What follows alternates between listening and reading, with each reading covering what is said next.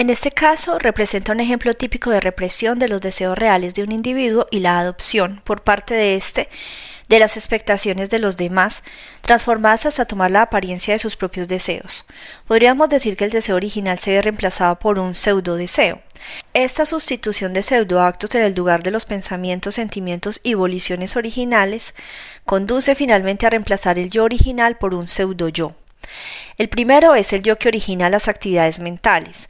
El pseudo yo, en cambio, es tan solo un agente que en realidad representa la función que se espera deba cumplir la persona, pero que se comporta como si fuera el verdadero yo. Es cierto que un mismo individuo puede representar diversos papeles y hallarse convencido subjetivamente de que él es él en cada uno de ellos, pero en todos estos papeles no es más que lo que el individuo cree, se espera por parte de los otros que él deba hacer, de este modo, en muchas personas, si no en la mayoría, el yo original queda completamente ahogado por el pseudo yo. A veces en los sueños, en las fantasías o cuando el individuo se halla en estado de ebriedad, puede aflorar algo del yo original, sentimientos y pensamientos que no se habían experimentado en muchos años. A veces se trata de malos pensamientos o de emociones que fueron reprimidas porque el individuo experimentó miedo o vergüenza. Otra, sin embargo, se trata de lo mejor de su personalidad, cuya represión fue debida al miedo de exhibir sus sentimientos susceptibles de ser atacados o ridiculizados por los demás. La pérdida del yo y su sustitución por un pseudo yo arroja al individuo a un intenso estado de inseguridad. Se siente obsesionado por las dudas, puesto que siendo esencialmente un reflejo de lo que los otros esperan de él, ha perdido en cierta medida su identidad. Para superar el terror resultante de esta pérdida, se vio obligado a la conformidad más estricta, a buscar su identidad en el reconocimiento y la incesante aprobación por parte de los demás. Puesto que él no sabe quién es, por lo menos los demás individuos lo sabrán, siempre que él obre de acuerdo con las expectaciones de la gente, y si los demás lo saben, él también lo sabrá, tan solo con que acepte el juicio de aquellos. La automatización del individuo en la sociedad moderna ha aumentado el desamparo y la inseguridad del individuo medio. Así, éste se haya dispuesto a someterse a aquellas nuevas autoridades capaces de ofrecerle seguridad y aliviarlo de la duda. El capítulo siguiente tratará acerca de las especiales condiciones que en Alemania fueron necesarias para que tal ofrecimiento fuera aceptado. Se mostrará como el núcleo del movimiento nazi, la baja clase media se caracterizó especialmente por el mecanismo autoritario. En el último capítulo de esta obra proseguiremos la discusión sobre la conformidad automática en relación con la escena cultural de nuestras democracias. Capítulo 6. La psicología del nazismo. En el capítulo anterior enfocamos nuestra atención sobre dos tipos psicológicos, el carácter autoritario y el autómata. Confío en que la descripción detallada de tales tipos será de alguna ayuda para la cabal comprensión de los problemas tratados en este capítulo y el siguiente. La psicología del nazismo y de la democracia moderna. Al ocuparnos de la primera, debemos en primer lugar referirnos a una cuestión preliminar, la importancia y el significado de los factores psicológicos en la comprensión del nazismo. En las discusiones científicas y aún más en las populares a menudo se suelen presentar dos opiniones opuestas. Primero, que la psicología no ofrece ninguna explicación de un fenómeno de carácter económico y político como el fascismo, y segundo, que el fascismo constituye sobre todo un problema psicológico. La primera opinión considera la ideología nazi como el resultado de un dinamismo exclusivamente económico, la tendencia expansiva del imperialismo alemán, o bien como un fenómeno esencialmente político, la conquista del Estado por un partido político apoyado por industriales y Junkers, en suma, la victoria nazi es considerada como la consecuencia de un engaño por parte de una minoría acompañado de coerción sobre la mayoría del pueblo. El segundo punto de vista, por otra parte, sostiene que el nazismo puede ser explicado solamente en términos psicológicos o más bien psicopatológicos. Se considera a Hitler como loco o como neurótico y análogamente se piensa que sus adeptos como individuos dementes o desequilibrados. De acuerdo con este tipo de explicación, tal como lo expone L. Mumford, la verdadera fuente del fascismo ha de hallarse en el alma humana y no en la economía en la existencia de un inmenso orgullo, en el placer de ser cruel, en la desintegración neurótica, afirma este autor, es donde reside la explicación del fascismo y no en el, trato no en el Tratado de Versalles o en la poca capacidad de la República Alemana. Según nuestra opinión, ninguna de esas explicaciones que acentúan la importancia de los factores económicos o políticos, excluyendo los psicológicos o viceversa, debe considerarse correcta. El nazismo constituye un problema psicológico, pero los factores psicológicos mismos deben de ser comprendidos como moldeados por causas socioeconómicas. El fascismo es un problema económico y político, pero su aceptación por parte de todo un pueblo ha de ser entendida sobre una base psicológica.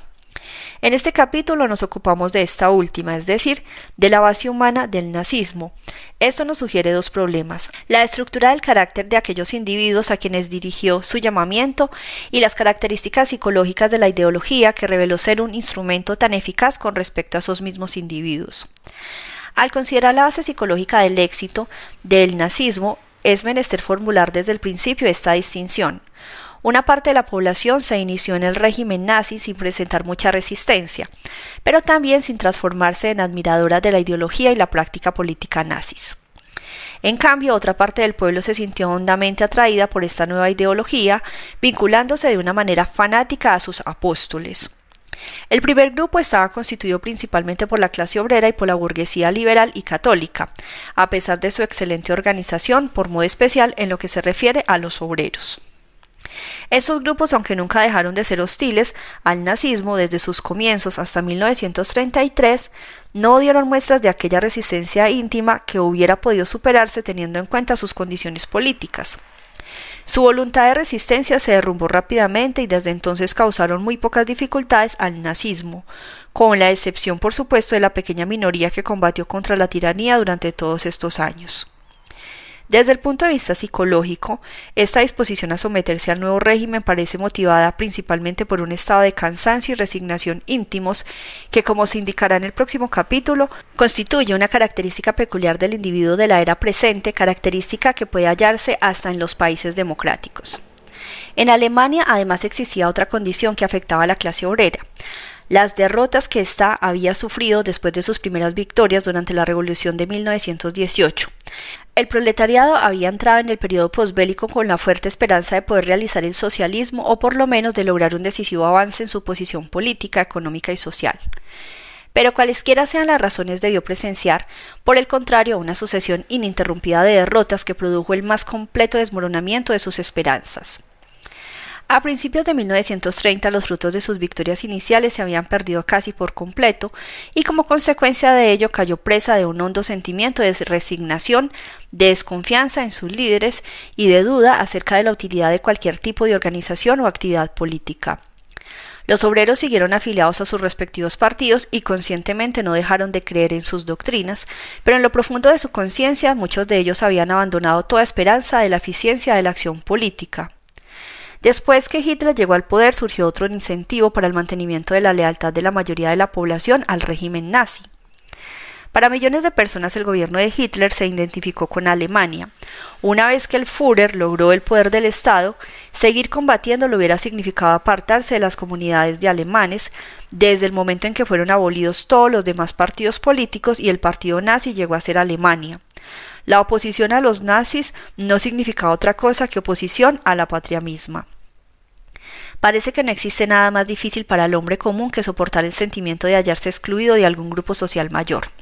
Por más que el ciudadano alemán fuera contrario a los principios nazis, ante la alternativa de quedar aislado o mantener su sentimiento de pertenencia a Alemania, la mayoría eligió esto último, Pueden observarse muchos casos de personas que no son nazis y sin embargo defienden al nazismo contra la crítica de los extranjeros porque consideran que un ataque a este régimen constituye un ataque a Alemania. El miedo al aislamiento y la relativa debilidad de los principios morales contribuye a que todo partido pueda ganarse la adhesión de una gran parte de la población, una vez logrado para sí el poder del Estado. Esas consideraciones dan lugar a un axioma muy importante para los problemas de la propaganda política. Todo ataque a Alemania como tal, toda propaganda difamatoria referente a los alemanes como el término unos, símbolo de la guerra de 1914, tan solo sirven para aumentar la lealtad de aquellos que no se hayan completamente identificados con el sistema nazi. Este problema, por otra parte, no puede ser resultado definitivamente por medio de una hábil acción de propaganda, sino por la victoria en todos los países de una verdad fundamental, que los principios éticos están por encima de la existencia de la nación y que al adherirse a tales principios, el individuo pertenece a la comunidad constituida por todos los que la comparten, han compartido en el pasado y compartirán en el futuro esa misma fe. En contraste con la actitud negativa o resignada asumida por la clase obrera y la burguesía liberal y católica, las capas inferiores de la clase media, compuesta de pequeños comerciantes, artesanos y empleados, acogieron con gran entusiasmo la ideología nazi.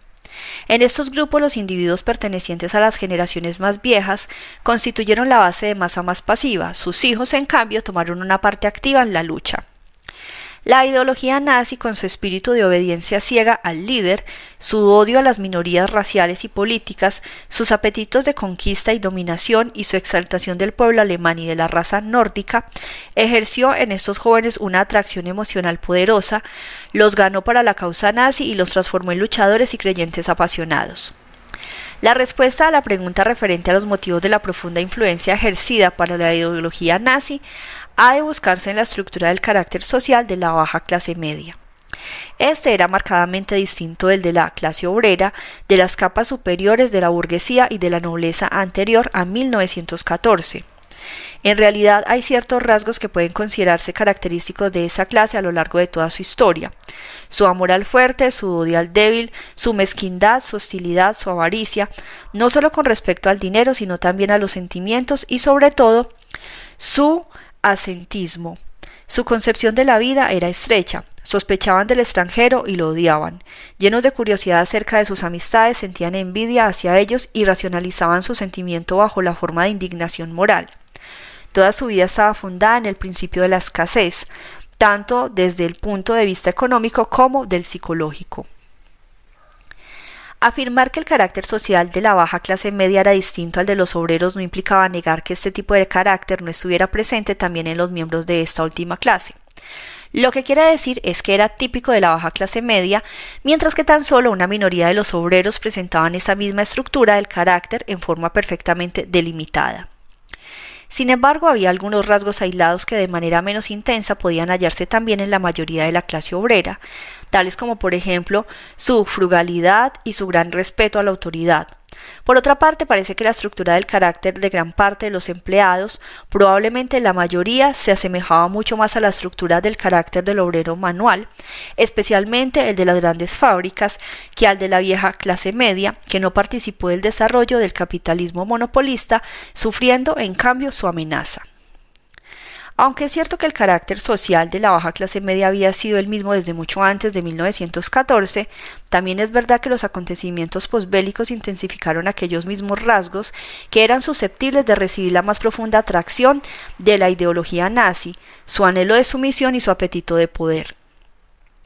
En el periodo anterior de la Revolución de 1919, la posición económica de los estratos inferiores de la vieja clase media, los pequeños comerciantes independientes y los artesanos se hallaban en decadencia, pero no era desesperada y subsistía cierto número de factores que contribuían a su estabilidad.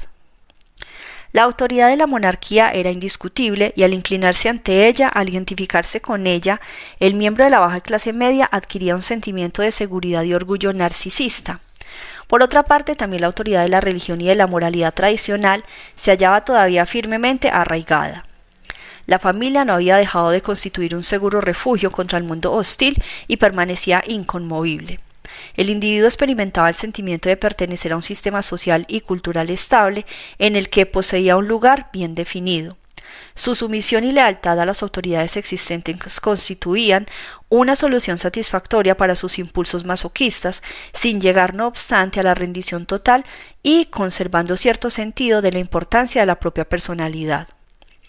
Lo que le faltaba en seguridad y agresividad como individuo lo hallaba compensado por la fuerza de las autoridades a las que se sometía. En suma, su posición económica permanecía todavía lo bastante sólida como para proporcionarle un sentimiento de respeto a sí mismo y de relativa seguridad, y las autoridades hacia las que se inclinaba eran lo suficientemente fuertes como para proporcionarle aquella confianza adicional que no hubiera podido extraer de su propia posición como individuo. Con el periodo posbélico esta situación cambió considerablemente. En primer lugar, la decadencia económica de la vieja clase media asumió un aspecto más pronunciado, viéndose acelerada además por obra de la inflación, que alcanzó su máxima intensidad en 1923 y barrió completamente con los ahorros de muchos años de trabajo. Si bien la época entre 1924 y 1928 fue de mejoramiento económico y aportó nuevas esperanzas para la clase media, todas las ganancias que pudo acumular desaparecieron luego con la crisis posterior a 1929. Tal como había ocurrido durante el periodo de la inflación, la clase media apretada entre el proletariado y los ricos constituía el grupo más indefenso y por lo tanto el más castigado. Pero al lado de estos factores económicos se hallaban los aspectos psicológicos que agravaban la situación. Uno de estos lo hallamos en la derrota sufrida en la guerra y en la caída de la monarquía. Como el Estado y el régimen monárquico habían constituido, por así decirlo, la sólida roca que la pequeña burguesía había convertido en la base psicológica de su existencia. Su fracaso y derrota destrozaron el fundamento de su vida misma. Si el Kaiser podía ser ridiculizado públicamente, si los oficiales podían ser atados, si el Estado mismo debía cambiar su forma y aceptar a agitadores rojos como ministros y a un sillero por presidente, ¿en qué podría confiar ahora el hombre común? Se había identificado en su manera sumisa con todas estas instituciones, ahora que habían desaparecido, ¿qué le quedaría por hacer? La inflación, por otra parte, ejerció no solo efectos económicos, sino también psicológicos. Constituía un golpe mortal contra el principio del ahorro, así como de la autoridad del Estado. Si los ahorros de tantos años que habían costado el sacrificio de muchos pequeños placeres podían perderse sin ninguna culpa propia, ¿para qué ahorrar? Si el Estado podía romper sus propias promesas estampadas en sus billetes y en sus títulos, ¿en qué promesas podría confiarse de ahora en adelante? Y en el periodo de la posguerra no solamente se produjo una decadencia más rápida de la situación económica de la clase media, sino que también su prestigio social sufrió una declinación análoga. Antes de la guerra, esa clase podía sentirse en una posición superior a la del obrero. Después de la revolución, en cambio, el prestigio social del proletariado creció de manera considerable y, en consecuencia, el de la baja clase media disminuyó correlativamente. Ya no había nadie a quien despreciar, privilegio que nunca había dejado de presentar el elemento activo más sustancial en la vida del pequeño comerciante y de sus congéneres. A todos estos factores debemos de agregar otro, el último baluarte de la seguridad de la clase media, la familia. También se había quebrado. El desarrollo social de la posguerra en Alemania, quizá más que en otras partes, había debilitado la autoridad del padre y la moralidad típica de la vieja clase media. La generación más joven obraba a su antojo sin preocuparse de buscar la aprobación de sus acciones por parte de la familia. Las razones de este proceso son demasiado complejas para ser tratadas aquí en forma detallada. Solo me limitaré a mencionar algunas. La decadencia de los viejos símbolos sociales de la autoridad, como el Estado y la monarquía, afectó la función de las autoridades individuales representadas por los padres. Si daban muestra de debilidad a aquellos poderes que sus padres las habían enseñado a respetar, entonces también estos carecían de prestigio y autoridad. Otro factor se hallaba constituido por el hecho de que las generaciones más viejas se sentían mucho más inquietas y perdidas y menos capaces de adaptarse frente a las cambiantes situaciones sociales, especialmente la inflación, que las generaciones jóvenes más despiertas y activas. Por eso los jóvenes se consideraban superiores a los ancianos y ya no lograban tomar en serio sus enseñanzas. Por último, la decadencia económica de la clase media privó a los padres de su función de sostén material del futuro económico de los hijos. De este modo, la vieja generación de la baja clase media se fue haciendo más y más amargada y resentida, pero mientras los ancianos permanecían pasivos, los jóvenes se veían impulsados hacia la acción. Su posición económica se veía agravada por el hecho de haber perdido la base de una existencia económicamente independiente, tal como la había disfrutado sus padres. El mercado de las profesiones liberales estaba saturado y solo existían leves probabilidades de ganarse el sustento como médico o abogado. Aquello que había luchado en la guerra se sentían acreedores a un trato mejor del que en realidad se les brindaba. A los muchos oficiales jóvenes, especialmente que durante varios años se habían acostumbrado a ejercer el poder y a mandar como cosa natural, les resultaba imposible adaptarse al estado de empleados o corredores. Esta creciente frustración social condujo a una forma de proyección que llevó a constituir un factor importante en el origen del nacionalismo. En vez de darse cuenta de que su destino económico y social no era más que el de su propia clase, la vieja clase media, sus miembros lo identificaron conscientemente con el de la nación. La derrota nacional y el Tratado de Versalles se transformaron así en los símbolos a los que se fue trasladada la frustración realmente existente, es decir, la que surgía de su decadencia social. Se ha repetido muchas veces que el tratado otorgado a Alemania por las potencias vencedoras en 1918 fue una de las razones principales del surgimiento del nazismo. Esta afirmación necesita algunas reservas. En su mayoría los alemanes consideraban que el tratado de paz era injusto, pero mientras la clase media reaccionaba con intensa amargura, entre los obreros existía mucho menos resentimiento. Estos habían combatido el viejo régimen y para ellos la pérdida de la guerra significaba la derrota de ese régimen. Pensaban que habían luchado valientemente y que por lo tanto no había razón para sentir vergüenza de sí mismos. Por otra parte, la victoria de la revolución, que solo había sido posible a través de la derrota de la monarquía, les había traído conquistas económicas, políticas y humanas. La base del resentimiento contra el Tratado de Versalles se hallaba en la baja clase media. El resentimiento nacionalista no era otra cosa que una racionalización por la que se proyectaba su inferioridad social como inferioridad nacional. Esta proyección se evidencia perfectamente en el desarrollo personal de Hitler. Este era el típico representante de la baja clase media, un don nadie sin ninguna perspectiva de futuro. De una manera muy intensa se sentía colocado en el papel de paria. A menudo el Mein Kampf hablaba de sí mismo como un don nadie, recordando al hombre desconocido que había sido en su juventud. Pero aunque ello se debiera principalmente a su propia posición social, lo había racionalizado bajo la forma de símbolos nacionales. Nacido fuera de Reich se sentía excluido de él, no tanto desde el punto de vista social corno como desde el punto de vista nacional y de este modo el gran Reich alemán, al cual podrían volver todos sus hijos, se transformó en el símbolo del prestigio social y de la seguridad. El antiguo sentimiento propio de la clase media, de impotencia, de angustia y aislamiento del todo social y de la destructividad que resultaba de esta situación, no constituía la única fuente psicológica del nazismo. Los campesinos estaban resentidos con los acreedores urbanos a quienes debían, mientras los obreros se sentían contrariados y desalentados por sus constantes retiradas políticas posteriores a las victorias iniciales de 1918. Bajo el efecto de una dirección que había perdido toda iniciativa estratégica, la gran mayoría de la población cayó presa del sentimiento de insignificancia individual y de impotencia que hemos descrito como típico del periodo del capitalismo monopolista en general. Estas condiciones psicológicas no constituyeron por cierto, la causa del nazismo, pero sí representaron la base humana sin la cual no hubiera podido desarrollarse. Por eso, un análisis de todo el fenómeno de surgimiento y la victoria del nazismo debería considerar tanto las condiciones estrictamente políticas y económicas como las psicológicas. Teniendo en cuenta la bibliografía existente sobre el primer aspecto y los fines específicos de este libro, no hay necesidad de entrar a discutir las cuestiones económicas y políticas relacionadas con ese movimiento. Solo bastará recordar al lector el papel desempeñado en la implantación del régimen nazi por los representantes de la gran industria y por los Junker económicamente arruinados. Sin su ayuda Hitler nunca hubiera alcanzado la victoria y su apoyo al movimiento se debió mucho más a la comprensión de sus intereses económicos que a factores psicológicos.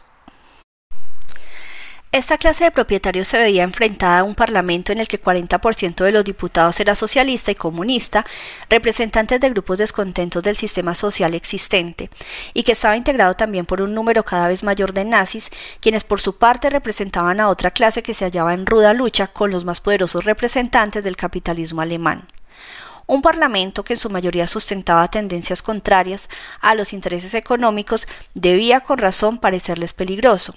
Se dijeron entonces que la democracia no resultaba.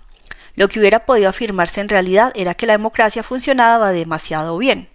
El Parlamento constituía una representación bastante adecuada de los intereses respectivos de las distintas clases existentes entre el pueblo alemán y por esta misma razón el sistema parlamentario ya no podía conciliarse con la necesidad de preservar los privilegios de la gran industria y de los terratenientes semifeudales.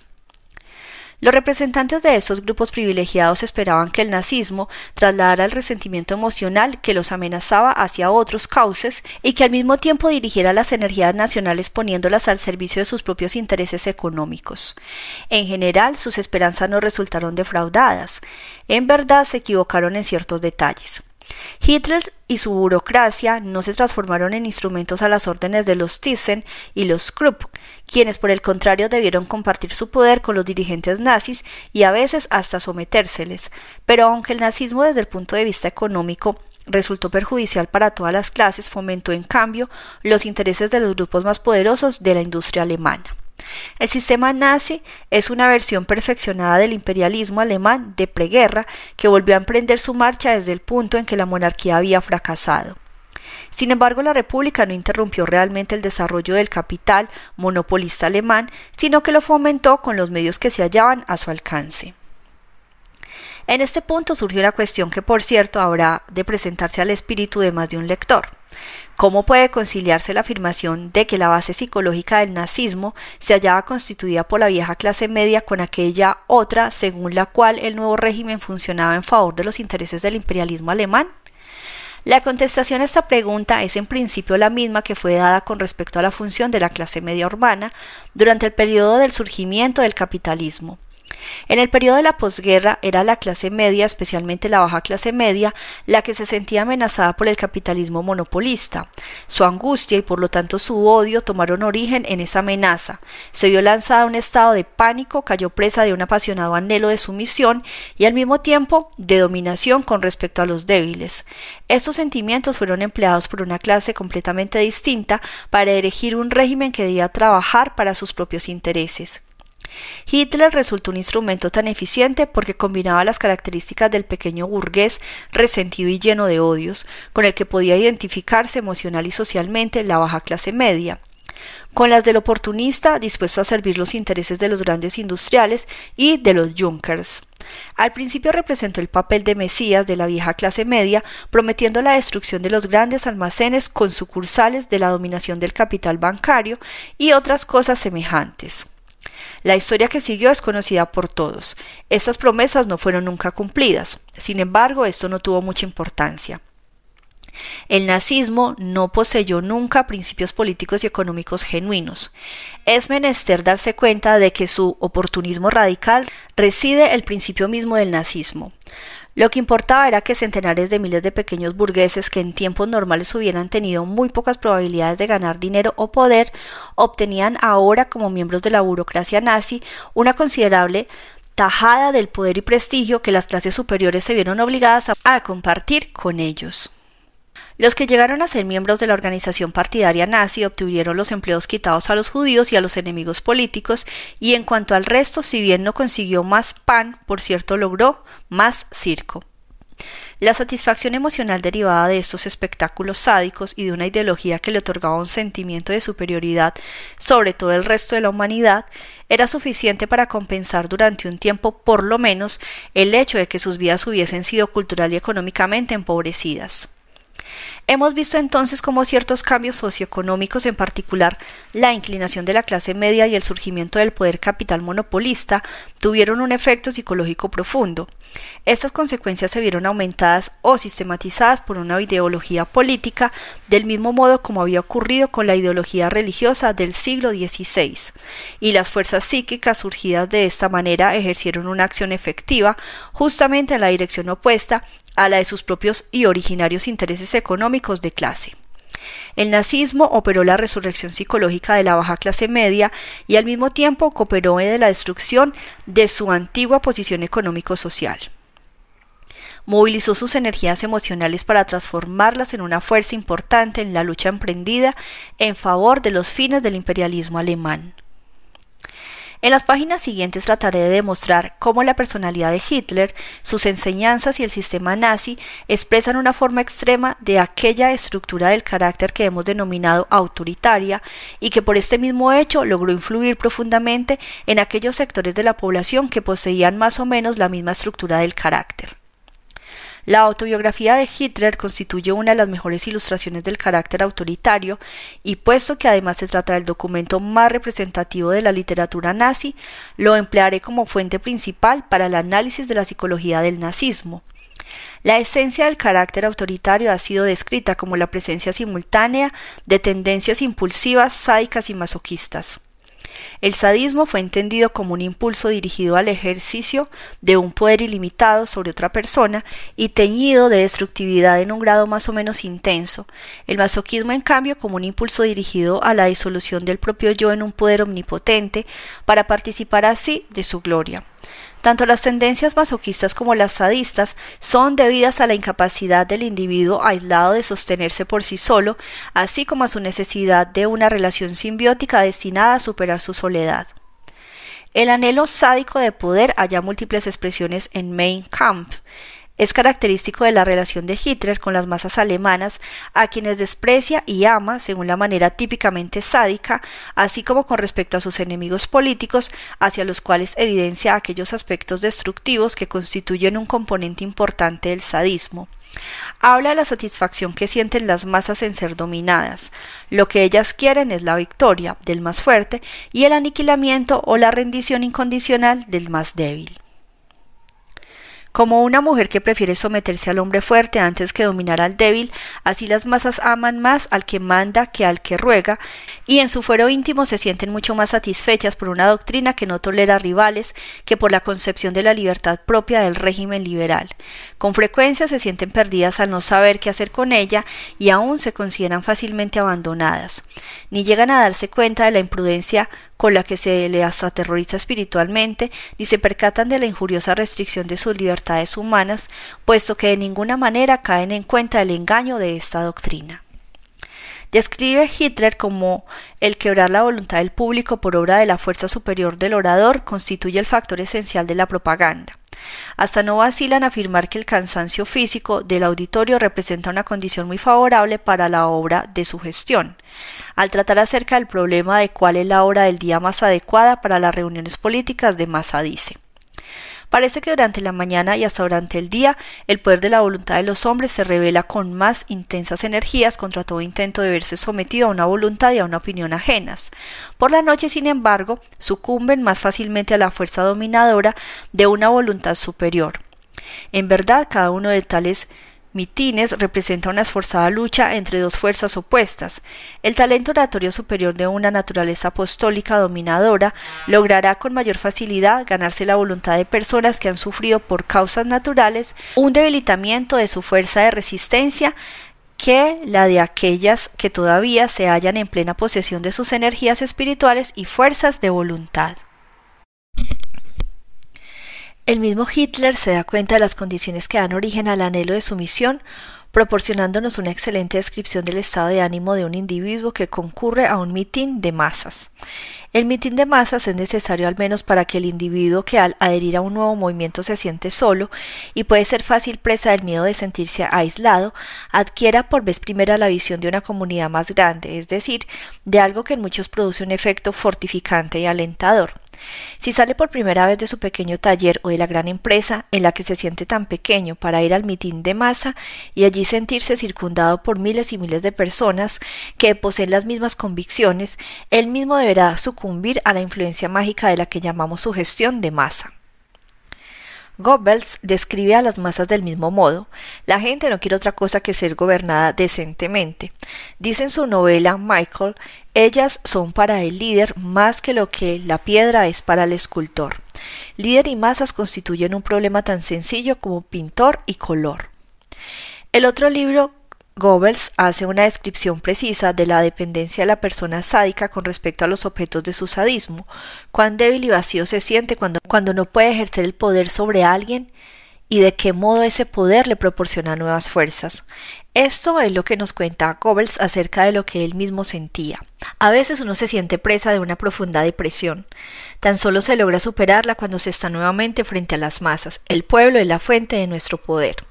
Una descripción significativa de aquella forma especial de poder sobre los hombres que los nazis llaman liderazgo la hallamos en un escrito de ley, el líder del Frente del Trabajo, al referirse a las cualidades requeridas en un dirigente nazi y a los propósitos de que persigue la educación para el mando, afirma. Queremos saber si estos hombres poseen la voluntad de mando, de ser los dueños de una palabra, de gobernar. Queremos gobernar y nos gusta hacerlo. Les enseñaremos a esos hombres a cabalgar, a fin de que experimenten el sentido del dominio absoluto sobre un ser viviente. En la formulación que hace Hitler de los objetivos de la educación hallamos la misma exaltación del poder. Afirma que toda educación y desarrollo del alumno debe dirigirse a proporcionarle la convicción de ser absolutamente superior a los demás. El hecho de que en alguna otra parte declare debe enseñársele al muchacho a sufrir las injusticias sin rebelarse, ya no parecerá extraño al lector. Se trata de la típica contradicción propia de la ambivalencia sadomasoquista entre los anhelos de poder y los de sumisión. El deseo de poder sobre las masas es lo que impulsa al miembro de la élite, al líder nazi, como lo muestran las citas señaladas anteriormente. Este deseo de poder es revelado algunas veces con una franqueza sorprendente.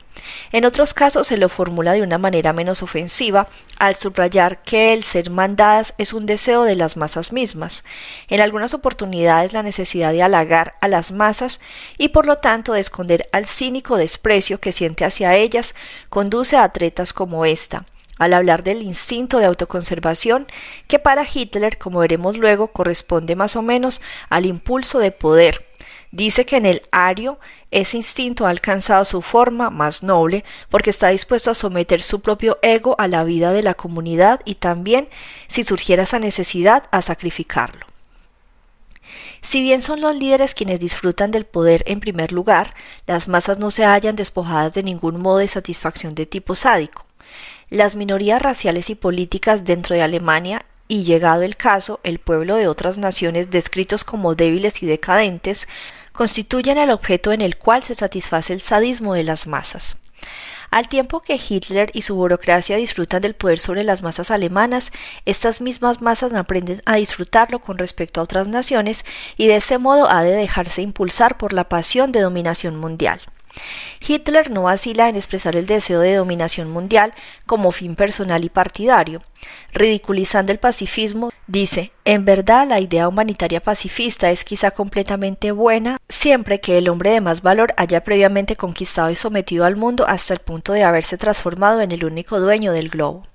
Y también afirma que un Estado que, en una época caracterizada por el envenenamiento racial, se dedica al fomento de sus mejores elementos raciales, deberá llegar a ser algún día dueño del mundo. Generalmente Hitler trata de racionalizar y justificar su apetito de poder. Las principales justificaciones son las siguientes. Su dominación de los otros pueblos se dirige a su mismo bien y se realiza en favor de la cultura mundial. La voluntad de poder se halla arraigada en las leyes eternas de la naturaleza y él, Hitler, no hace más que reconocer y seguir tales leyes. Él mismo obra bajo el mando de un poder superior, Dios, el destino, la historia, la naturaleza. Sus intentos de dominación constituyen tan solo actos de defensa contra los intentos ajenos de dominarlo a él y al pueblo alemán.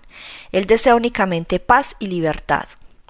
Como ejemplo del primer tipo de racionalización podemos citar este párrafo de Mein Kampf. Si en su desarrollo histórico el pueblo alemán hubiese disfrutado de aquella misma unidad social que caracterizó a otros pueblos, entonces el Reich alemán sería hoy con toda probabilidad el dueño del mundo. La dominación mundial germana conduciría, según Hitler, a una paz apoyada no ya en las ramas de olivo de llorosas mujeres pacifistas profesionales, sino fundada en la espada victoriosa de un pueblo de señores que coloca al mundo al servicio de una cultura superior. En los años más recientes las afirmaciones de que sus fines no se dirigen solamente al bienestar de Alemania, sino que también sirven los intereses de la civilización en general, han llegado a ser bien conocidas por todo lector de diarios. La segunda racionalización que su deseo de poder se haya fundado en las leyes de la naturaleza significa algo más que una simple racionalización y surge también del deseo de someterse a un poder ajeno, tal como resultará expresado especialmente en la cruda divulgación popular del darwinismo sustentada por Hitler. En efecto, en el instinto de conservación de la especie ve la causa primera de la formación de las comunidades humanas. Este instinto de autoconservación conduce a la lucha del fuerte que quiere dominar al débil y desde el punto de vista económico a la supervivencia del más apto.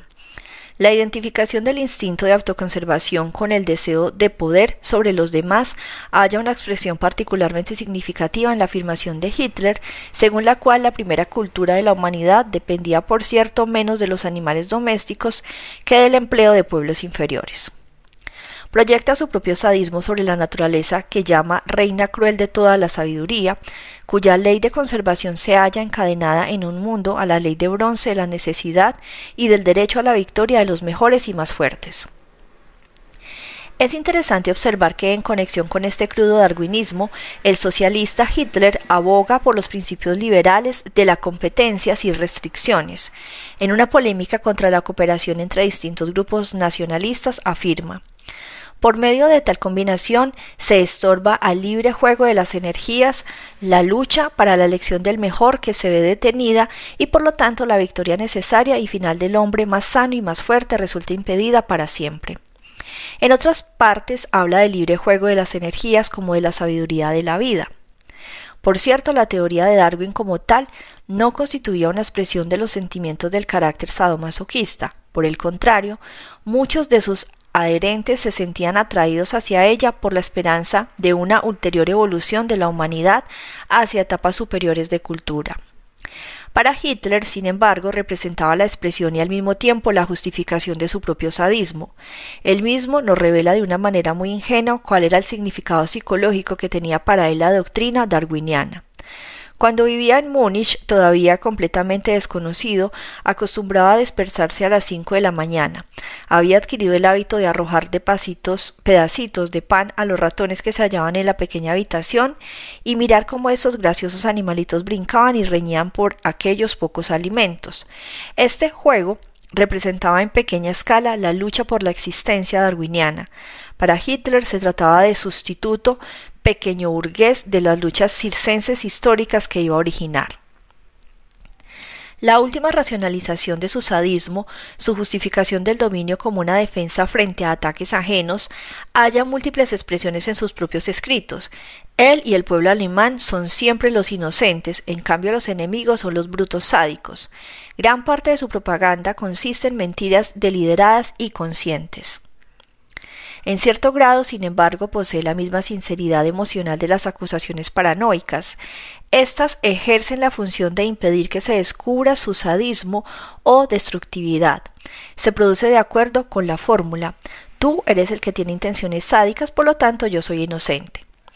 En Hitler este mecanismo defensivo es irracional en grado extremo, pues acusa a sus enemigos de tener aquellos mismos propósitos que él admite como suyos con toda franqueza. De este modo acusa a los judíos comunistas y franceses de esas mismas cosas que afirma constituyen los objetos más legítimos de sus acciones, y casi no se preocupa de ocultar estas contradicciones mediante algunas racionalizaciones. Así acusa a los judíos de llevar tropas francesas de color hasta el Rin con la intención de destruir la raza blanca por medio de la bastardía subsiguiente a fin de asumir de este modo la posición de dueños. Hitler, sin embargo, debe haberse percatado de la contradicción de acusar a los otros por aquello mismo que él proclama ser el fin más noble de su raza y trata de racionalizar tal contradicción afirmando que en los judíos el instinto de autoconservación carece de esos caracteres ideales que pueden hallarse en el impulso de dominación de los arios. Dirige la misma acusación a los franceses, los acusa de querer estrangular a Alemania y despojarla de su fuerza, al mismo tiempo que esta afirmación es empleada como un argumento en apoyo de la necesidad de destruir la tendencia francesa hacia la hegemonía europea, no deja de confesar que él habría obrado como Clemenceau si hubiera estado en su lugar. A los comunistas los acusa de brutalidad y el éxito del marxismo es atribuido a su voluntad política y a su actividad brutal. Sin embargo, Hitler declara al mismo tiempo que lo que faltó a Alemania fue la cooperación estrecha entre un poder brutal y una intención política inteligente. La crisis checa en 1938 y la Segunda Guerra Mundial nos proporcionan muchos ejemplos de la misma especie. No hubo un solo acto de opresión nazi que no fuera explicado como una defensa contra la opresión ajena. Puede presumirse que estas acusaciones eran meras falsificaciones y que no poseía la sinceridad paranoica que pudo haber teñido en cambio a las dirigidas contra judíos y franceses. Tales acusaciones conservaron todavía una parte de su valor de propaganda y hubo sector de la población, especialmente de clase baja media, que fueron tan receptivos con respecto a estas acusaciones paranoicas a causa de su propia estructura de carácter que siguieron creyendo en ellas. El desprecio de Hitler hacia los que carecían de poder se hizo especialmente visible al hablar de gente cuyos fines políticos, la lucha por la liberación nacional, eran similares a los que él mismo profesaba tener. Quizás en ningún caso resultó más estridente la insinceridad del interés de Hitler por la libertad de las naciones que en un desprecio de los revolucionarios débiles e impotentes. Así lo vemos hablar irónica y despectivamente del pequeño grupo de nacionalistas que se habían reunido en Múnich. He aquí tu impresión del primer mitin al que concurrió. A estos nacionalistas los llamaba una organización ridículamente pequeña, cuya única ventaja era la de ofrecerle la oportunidad de una verdadera actividad personal.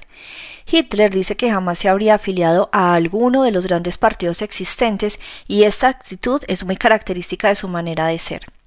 Forzosamente debía iniciar su actividad en un grupo que consideraba inferior y débil. Su carácter e iniciativa no se hubieran sentido estimulados en una constelación en la que hubiese tenido que combatir algún poder preexistente o competir con iguales. Muestra análogo desprecio por los débiles en lo que escribe acerca de los revolucionarios hindúes, ese mismo hombre que había usado más que ninguno el eslogan de la libertad nacional para sus propios propósitos, no sentía sino desprecio por aquellos revolucionarios que carecían de fuerza y no osaban atacar al poderoso imperio británico. Tales revolucionarios nos hacen recordar, dice Hitler, a algún fakir asiático o quizá alguno verdadero hindú combatiente de la libertad, de aquellos que estaban recorriendo Europa y tramando la manera de transmitir aún a personas inteligentes la idea fija de que el imperio británico cuya piedra fundamental es la India estaba al borde de su destrucción precisamente en ese momento. Los rebeldes hindúes, sin embargo, nunca lo lograrán. Es sencillamente algo imposible para una coalición de lisiados al atacar a un Estado poderoso. Por el solo hecho de conocer su inferioridad racial, me es imposible ligar el destino de mi nación con el de estas llamadas naciones oprimidas. El amor al poderoso y el odio al débil, tan típicos del carácter sadomasoquista, explica gran parte de la acción política de Hitler y sus adeptos. Mientras el gobierno republicano pensaba que podría apaciguar a los nazis tratándolos benignamente, no solamente no logró ese propósito, sino que originó en ellos sentimientos de odio que se debían justamente a esta falta de firmeza y poderío que mostraba. Hitler odiaba a la República de Weimar porque era débil y admiraba en cambio a los dirigentes industriales y militares porque disponían de poder. Nunca combatió contra algún poder fuerte y firmemente establecido, sino que lo hizo siempre contra grupos que consideraba esencialmente impotentes. La revolución de Hitler y a este respecto también la de Mussolini, se llevaron a cabo bajo la protección de las autoridades existentes y sus objetos favoritos fueron los que no estaban en condiciones de defenderse. Hasta nos podríamos aventurar a suponer que la actitud de Hitler hacia Gran Bretaña fue determinada además de otros factores por este complejo psicológico. Mientras siguió considerándola un Estado poderoso, la amaba y la admiraba. Su libro expresa este amor hacia Inglaterra, pero cuando se dio cuenta de la debilidad de la posición inglesa antes y después de Múnich, su amor se trocó en odio y en el deseo de destruirla. Desde este punto de vista, el apaciguamiento era una política que frente a una personalidad como la de Hitler estaba destinada a originar odio antes que amistad. Hasta ahora nos hemos referido al aspecto sádico de la ideología hitlerista. Sin embargo, tal como lo hemos visto al tratar acerca del carácter autoritario, también existe un aspecto masoquista al lado del sádico. Existe el deseo de someterse a un poder de fuerza abrumadora, de aniquilar su propio yo, del mismo modo que existe el deseo de ejercer poder sobre personas que carecen de él. Este aspecto masoquista de la ideología y prácticas nazis resulta evidente sobre todo con respecto a las masas. Se les repite continuamente, el individuo no es nada y nada significa. El individuo debería así aceptar su insignificancia personal, disolverse en el seno de un poder superior y luego sentirse orgulloso de participar de la gloria y fuerza de tal poder.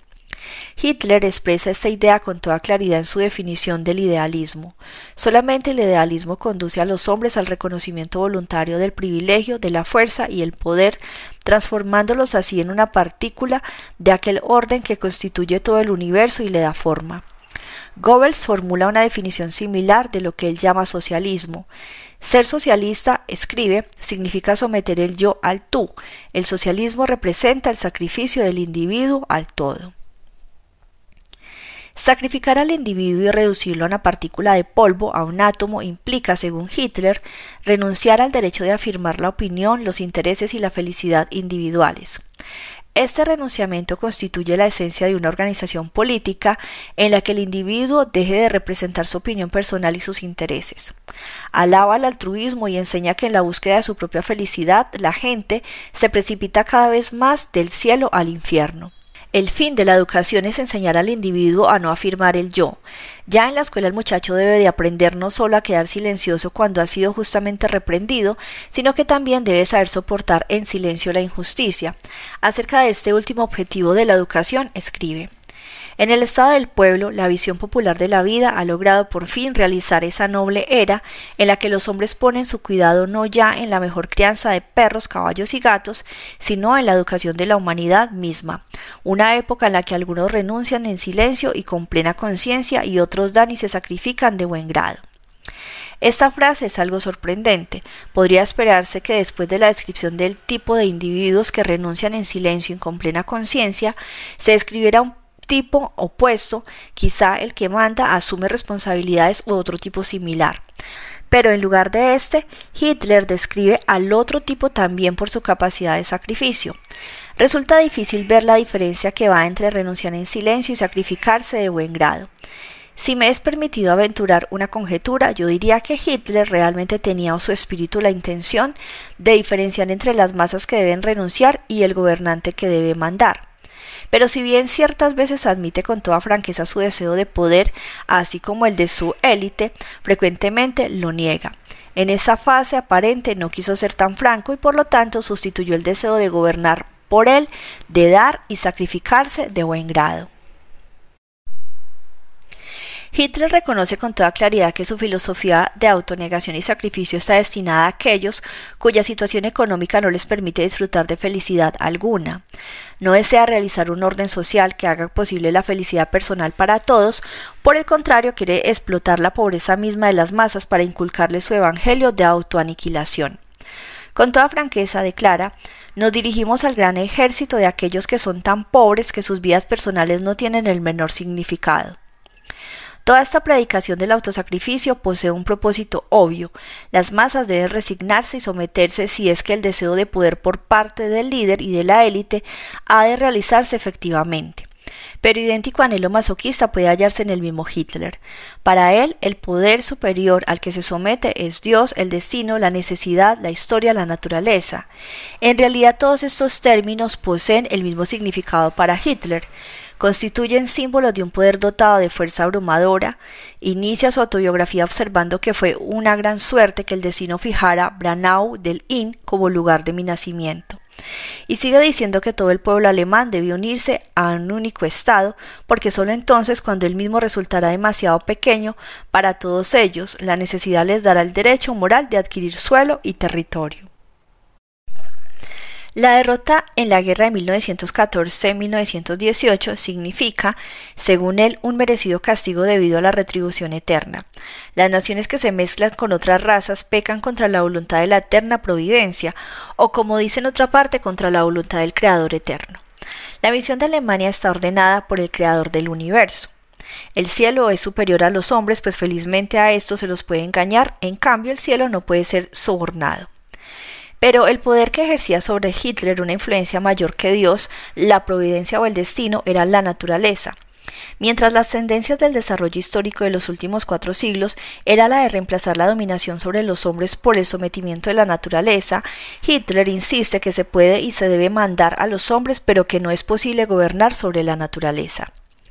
Ya he citado su afirmación de que probablemente la historia de la humanidad no se inició con la domesticación de los animales, sino con la dominación sobre los pueblos inferiores. Hitler ridiculiza la idea de que el hombre pueda conquistar la naturaleza y se ríe de aquellos que creen poder llegar a ser sus dominadores, por cuanto dice, Estas personas no disponen sino de una idea. Afirma así que el hombre no domina la naturaleza, sino que fundándose sobre el conocimiento de unas cuantas leyes y secretos naturales, se ha erigido en la posición de dueño de aquellos otros seres que carecen de tal conocimiento. Hallamos aquí una vez más la misma idea. La naturaleza es el gran poder al que tenemos que someternos y es en cambio sobre los seres vivientes que debemos de ejercer nuestro dominio. He tratado de mostrar en los escritos de Hitler la presencia de las dos tendencias que ya he descrito como fundamentales en el carácter autoritario, el anhelo de poder sobre los hombres y el de sumisión a un poder exterior omnipotente. Las ideas de Hitler son más o menos parecidas a la ideología del partido nazi. Las ideas que expresa en su libro son las mismas que manifestó en una infinidad de discursos que le sirvieron para lograr la adhesión de la masa a su partido. Esta ideología resulta de su misma personalidad, que en sus sentimientos de inferioridad, odio a la vida, ascetismo y envidia hacia quienes disfrutan de la existencia constituye la fuente de los impulsos sadomasoquistas y se dirigía a gente a causa de su similar estructura de carácter, se sentía atraída y excitada por tales enseñanzas, transformándose así en ardientes partidos del hombre que expresaba sus mismos sentimientos. Pero no era solamente la ideología nazi lo que satisfacía a la baja clase media. La práctica política realizaba las promesas de la ideología. Se creó así una jerarquía en la que cada cual tenía algún superior a quien someterse y algún inferior sobre quien ejercer poder. El hombre que se hallaba en la cumbre tenía sobre él al destino, la historia, la naturaleza, que representaba el poder superior en cuyo seno debía sumergirse.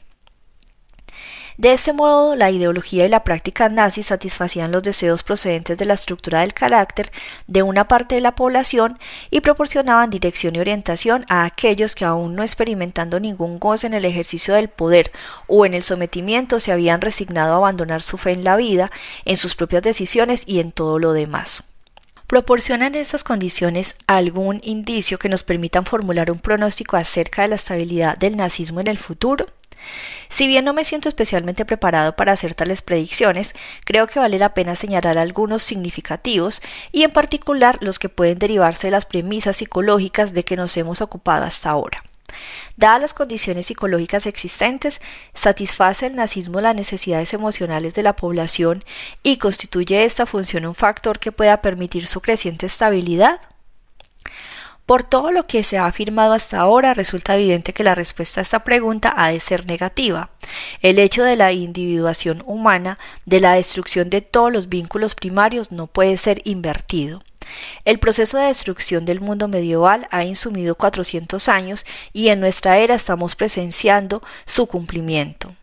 A menos que todo el sistema industrial y el modo de producción fueran destruidos y reducidos a su nivel de la época preindustrial, el hombre seguiría siendo un individuo que ha emergido completamente del mundo circundante.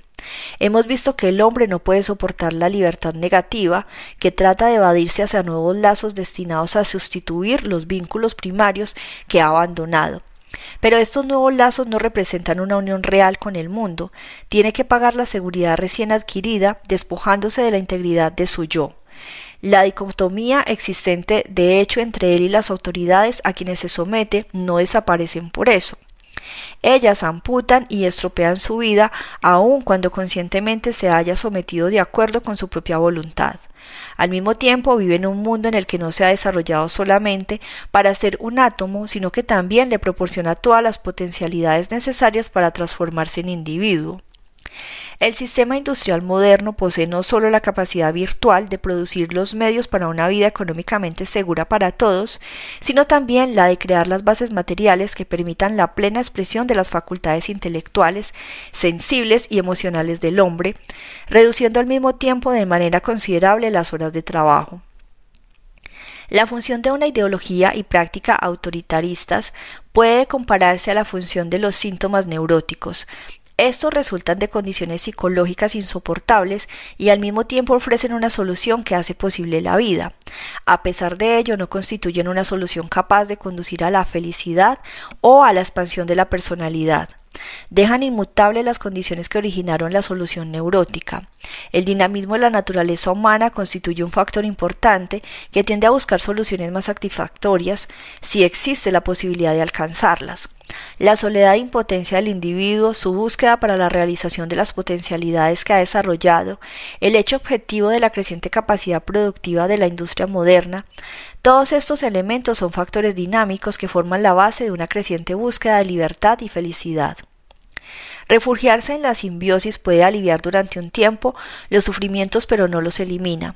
La historia de la humanidad no solo es un proceso de individuación creciente, sino también de creciente libertad. El anhelo de libertad no es una fuerza metafísica y no puede ser explicado en virtud del derecho natural. Representa, por el contrario, la consecuencia necesaria del proceso de individuación y del crecimiento de la cultura.